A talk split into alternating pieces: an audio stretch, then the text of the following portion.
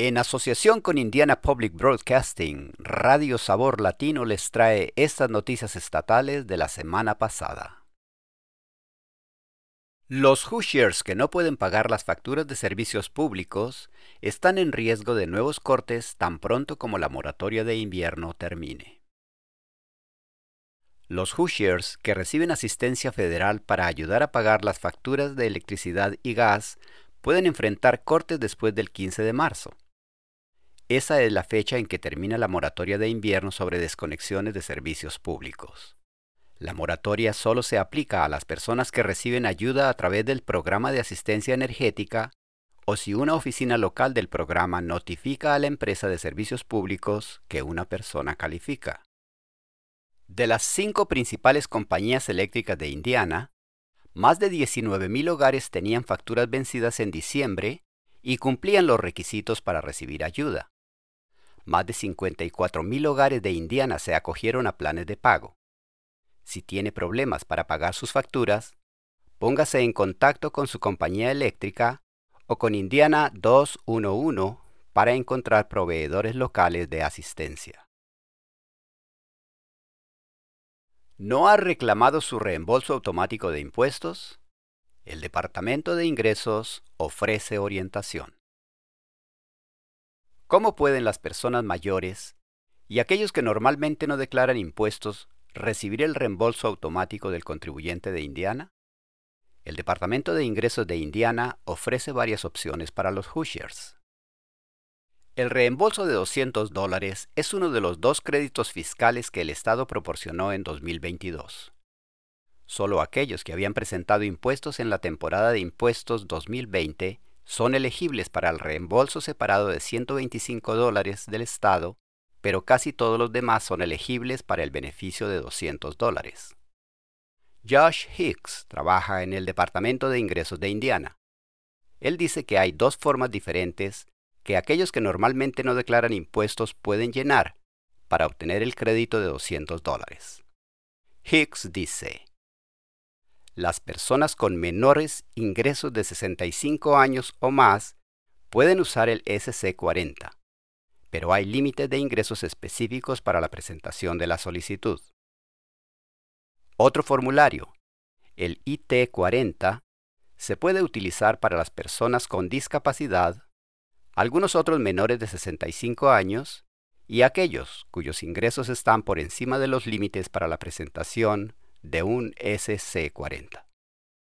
Dice que aunque las personas que reúnen los requisitos para recibir estos 200 dólares no suelen presentar una devolución de impuestos, deben llenar estos formularios para recibir este dinero. Hicks anima a quienes tengan más preguntas a consultar la nueva lista de comprobación del Departamento de Ingresos para determinar si las personas tienen derecho al reembolso de 200 dólares y cómo pueden reclamarlo. Para encontrar esa lista de comprobación y más instrucciones, vaya a in.gov y busque reembolso automático al contribuyente. ¿Qué es el programa 21st Century Scholars y qué cambios proponen los legisladores de Indiana? El programa 21st Century Scholars de Indiana ofrece a los estudiantes de bajos ingresos que reúnan los requisitos necesarios una beca de matrícula completa para las universidades estatales, pero muchos estudiantes nunca lo solicitan. Un proyecto de ley que notificaría a los padres la elegibilidad de sus estudiantes fue aprobado recientemente por el Pleno de la Cámara y ahora se encuentra en el Senado.